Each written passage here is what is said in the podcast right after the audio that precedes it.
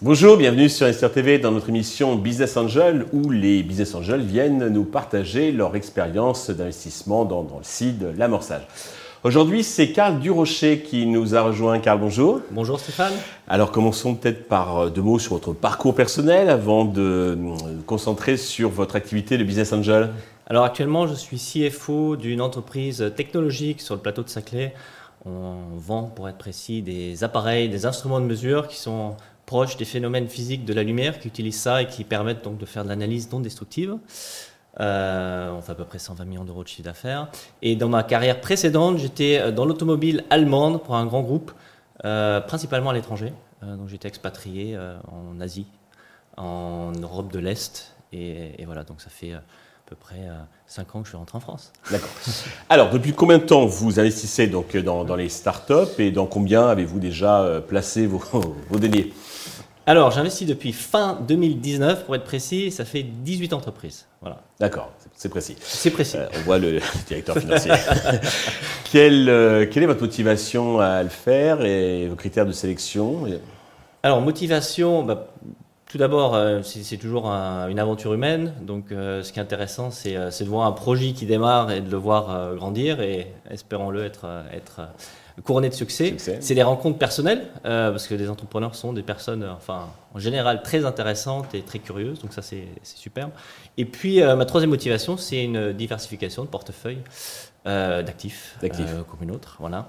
et mes critères, alors les critères, marché, entrepreneur, bien sûr, et, et le côté donc entrepreneur et marché. Euh, mais également, euh, ce qui m'intéresse, c'est toujours dans les domaines que je, dans lesquels je cherche à investir, c'est d'avoir une certaine accroche, euh, une accroche personnelle liée à une expérience. Alors typiquement, d'accord, c'est pas forcément les domaines dans lesquels vous avez travaillé, mais qui vous intéressent ou vous avez une, appétence ou une, connaissance particulière. C'est ça. Donc typiquement, par exemple, un exemple, c'est, je sais pas, on connaît tous les syndics dans les bâtiments, dans les immeubles. Ouais. ça se passe pas très bien, donc j'avais écrit sur ma liste d'idées, tiens si j'avais le temps, si je voulais un jour, je créerais une entreprise pour améliorer l'activité de syndic. Il y en a quelques-unes qu'on a même vu passer ici. Justement, donc j'ai un ami du coup qui s'y est mis. Du coup, j'ai investi dans son entreprise parce que c'est quelque chose qui me parlait euh, directement. Et sinon, j'ai un background scientifique, donc j'aime beaucoup les sociétés, ce qu'on appelle deep tech. Mhm. Donc ce sont des euh, des sociétés euh, qui ont des technologies issues de laboratoires de recherche et qui ont souvent un impact concret, que ce soit au niveau climatique ou environnemental. Donc voilà un petit peu les deux domaines. D'accord. Vous les sourcez comment? C'est des tickets de, de, combien vous mettez en moyenne? Alors en général, c'est des tickets de 10 à 20 000 euros.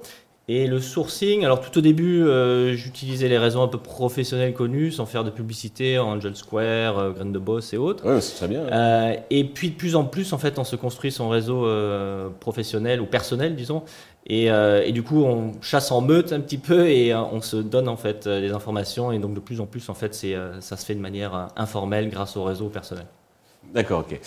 Euh, au niveau, euh, comment dirais-je, euh, performance, alors bon, depuis 2019, il n'y a pas certainement eu beaucoup de, sorties, il y en a déjà eu, et puis peut-être aussi des faillites. Oui, alors, faire une valorisation aujourd'hui, non, ça valorisation, mais voilà, plutôt s'il y a eu des sorties ou des, ou des faillites. Alors, il y a eu une sortie pas traditionnelle, mais bon, c'est jamais traditionnel quand on investit dans les startups. J'ai eu une sortie, alors je suis rentré fin 2019, et six mois plus tard, il y a une série A avec un fonds qui a voulu racheter tous les Business Angel. Et donc, euh, je suis sorti à plus 20% sur 6 mois, donc plus 40% sur un an, qui en soit pas mal, mais c'est pas forcément ce qu'on cherche à faire quand on investit dans une société. Non, mais des fois c'est important quand on a la possibilité de sortir, euh, bah, de, voilà, de prendre son, son, bénéfice, parce que ça se passe pas toujours très bien, et euh, deux, trois sociétés déjà qui sont un peu... Alors après, par contre, actuellement, j'en ai deux, trois qui sont un petit peu en difficulté. Donc, mmh. donc, voilà un petit peu, on voit que l'activité d'investissement dans ce domaine-là, c'est sûr que c'est risqué.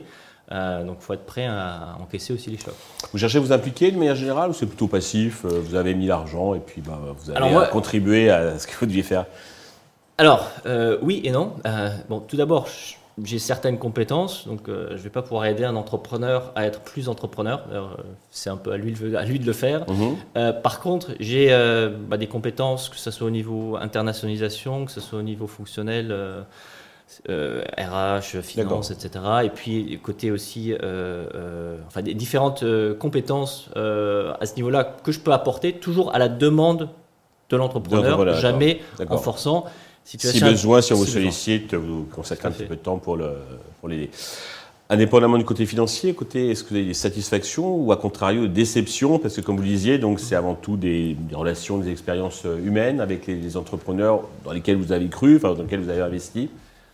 Principalement de la satisfaction, étant donné que quoi qu'il arrive, même quand il y a un échec, on apprend. Et donc euh, l'apprentissage, la source d'apprentissage est en soi une source de satisfaction. Le seul Déception, mini déception, c'est quand on se dit c'est dommage, on aurait pu se parler avant. On voit que par exemple, euh, on a une certaine, bah, notamment dans les, dans les cas euh, de, de, de, de start-up qui vont un peu moins bien, où on se dit on aurait pu se parler il y a six mois, on aurait peut-être pu aider. Là, maintenant, c'est un petit peu tard. Alors, le, effectivement, le conseil qu'on peut donner aux entrepreneurs, jeunes ou, moins jeunes, c'est euh, voilà, de rester en contact avec déjà ceux qui vous, soutiennent dès le, dès le départ hein, et, de ne pas les appeler au dernier moment quand euh, on est euh, aux portes du, du, tribunal de commerce pour déposer le, pour entrer en RJ.